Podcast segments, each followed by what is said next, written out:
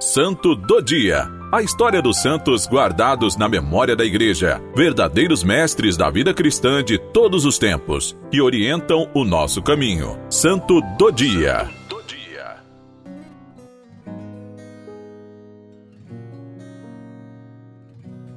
Olá, meu irmão, minha irmã.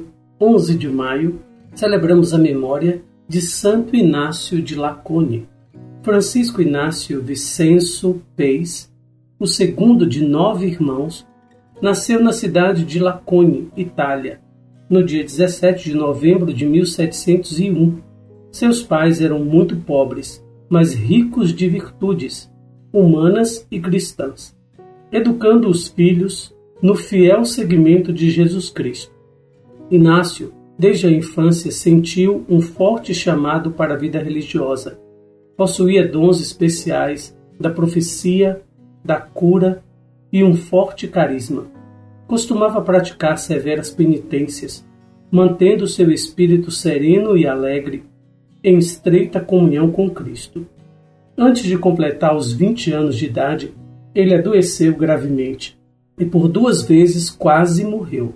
Nessa ocasião, decidiu que seguiria os passos de São Francisco de Assis e se dedicaria aos pobres e doentes, se ficasse curado. E assim o fez. Foi para a cidade de Gagliari para viver entre os frades capuchinhos do convento do Bom Caminho. Mas não pôde ser aceito devido à sua frágil saúde depois de totalmente recuperado, em 1721, vestiu o hábito dos franciscanos. Frei Inácio de Lacone, como era chamado, foi enviado para vários conventos e, após 15 anos, retornou ao convento do Bom Caminho, em Gagliari, onde permaneceu em definitivo.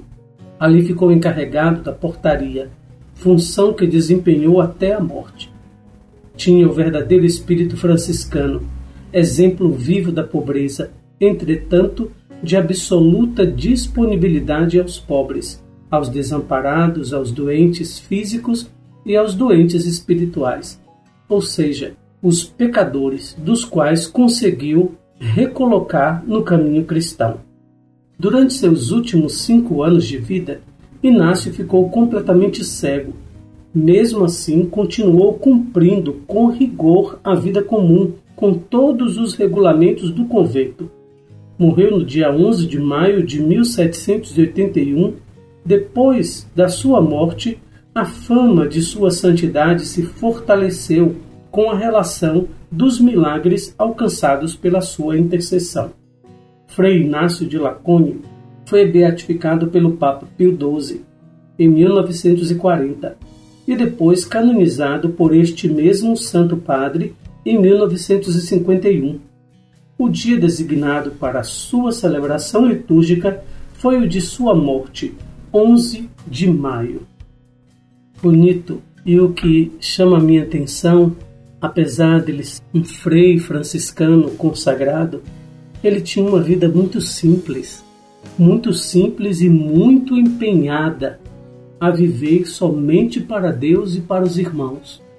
Mesmo diante da sua saúde muito frágil durante toda a sua vida e até perdendo a visão, ele nunca se indispôs à convivência com os irmãos e com aqueles que ele era destinado, os pobres, os pecadores. Às vezes nós nos tornamos indispostos por qualquer coisa.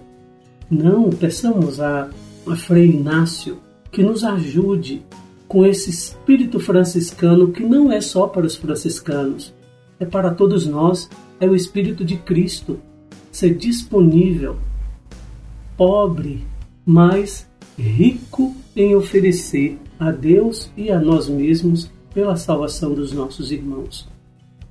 Santo Inácio de Lacone, rogai por nós.